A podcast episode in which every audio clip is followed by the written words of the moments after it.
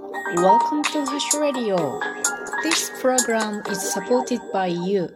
ハシです。皆さんお元気ですか今年の冬はえらく寒いっていうことですね。私が住んでいる岐阜県でもね、ドカ雪が降ったりしておりますね。あの、雪の地域の方は、本当に今年は雪が多いなぁと感じられているんじゃないでしょうかね。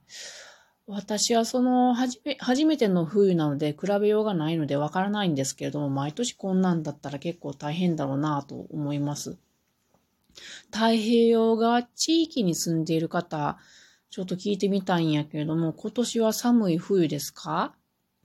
もう私は本当に海の方の暖かいところが恋しくてたまらない 日々でございます。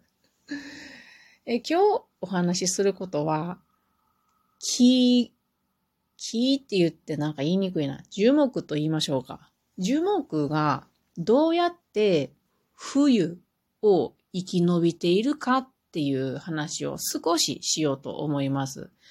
もう一週間後にね、一週間切ってますけれども、森のお話会なのでね、頭をまとめていかなければならないということですね。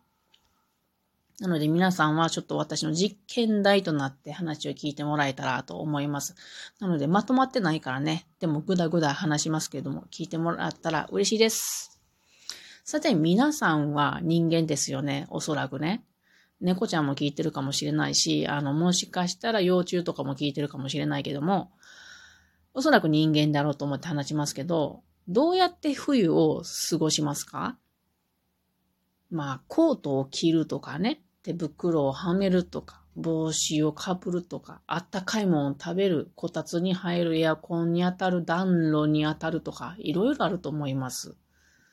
自分で言うと、うん、まあ、あったかいものを着て、あと、あんまり外に出な出かけなくなっちゃいましたね。寒いので。これちょっといけないなと思ってるんですけども。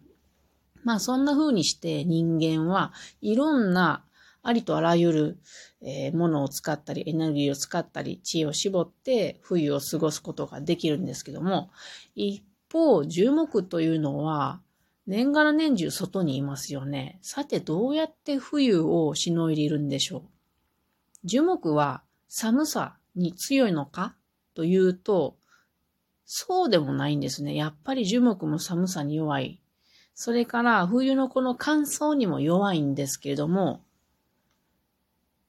いろんな知恵を絞ってね、しのいでるんですよね。私ね、樹木って、いわゆる脳はないけれども、知能はあると思うんですよね。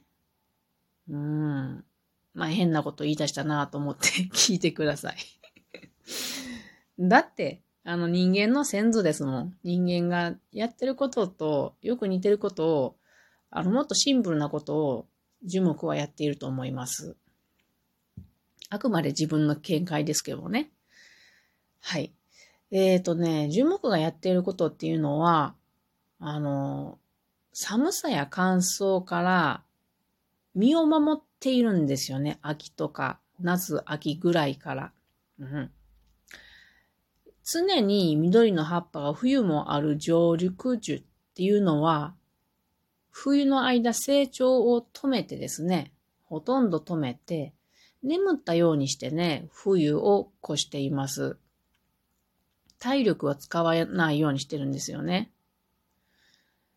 で、その成長が止まってるから、ほとんど止まっているから、えっと、年輪っていうのができるんですよね。そこでその細胞の成長が止まってるから、そこが、うん、細かい線が集まるから年輪ができてる。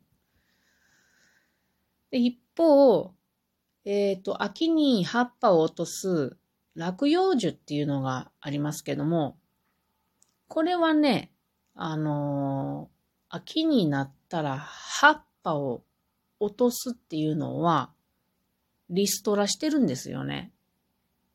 リストラして、葉っぱがあると栄養を使わなければいけないので、水とかもね。冬はその、冬は日射、ん？日光が当たる時間が少ないので、エネルギーが少ないんですよね。さらに水も少ないので、なるべくエネルギーを使いたくないから、それまで必死に、あその散々使ってきた、春から散々使ってきた葉っぱというものをリスロ取らして落としてしまいます。そうして体力を使わないようにしてね、無駄な養分とか水分を使わないようにして過ごしているんですよね。なので冬の間は養分とか水分をほとんど取っていないんですよね。樹木って。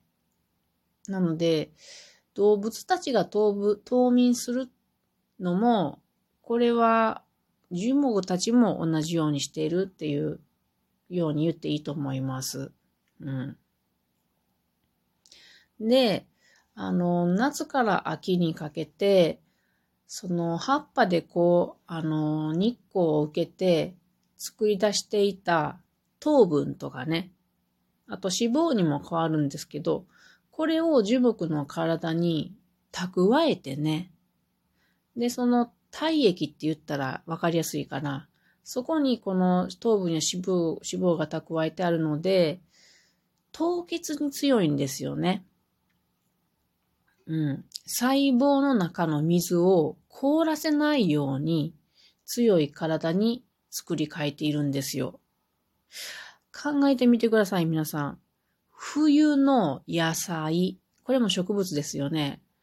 甘くないですか？人参、大根、うん、ほうれん草。考えてもらう冬野菜全部甘いと思うんですよね。芋とかも。秋に取れる芋も冬に向けてこう糖分をたま、た、たえ、た、蓄えているという。これが植物、樹木でも起こって起こっていると考えてみてください。一方、夏の野菜って甘くないんですよね。きゅうり、えー、しそとか、なんかそんなもんうん、みょうがとか。そんなに甘みがあるものでは、まあ甘いけどね。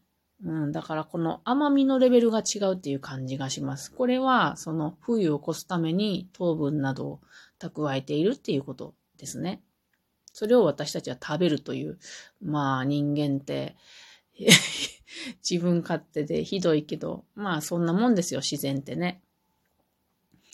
こんな風にして、あの、まあこれは、えっと、糖分や脂肪をたくさん蓄えているのは、常緑樹も同じです。樹木は蓄えて、蓄えています。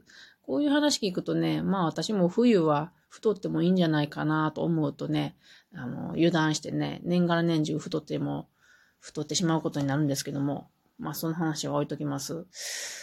えー、こんな感じにして、えー、樹木は体を夏から作り変えているので、冬乗り越えるわけ乗り越えられるわけです。もちろん、あの、負けちゃう樹木もたくさんあるんですけどもね。葉っぱがあると、そこに、あの、広い葉っぱがあると、そこに雪が積もってしまって、折れてしまうっていうことがあるんですね。雪の重みで。これも葉っぱを落とす、えー、ことの利点であると思います。うん。あと、えー、っとね、例えばですけども、そのど、うん、話下手やね。もう頭考えながら喋ってるから許して。山ならしっていう木があるんですけど、これ私も知らないの。知らないんやけれど、例に上がってたので話すと、夏の体つきでは、マイナス9.5度の温度までしか耐えられないそうなんですけども、冬の体つきであると、マイナス24度まで耐えられるそうなんですよ。すごいよね。あの、木って動かないから、うん、私たち人間からは理解しにくいんですけどもね。動物と比べると。動物は私たち、私たちも動物やから、あの、なんかこう、比べやすいんですけど、樹木もね、変わらないことをしているんだなっていうのをちょっとは今日のこのお話で感じてもらえたら嬉しいなと思います。というわけで今日はぼやぼやと樹木の冬の過ごし方の一つについて話してみました。それでは皆さん、またね。これうまいことまとめられるのかな？うん。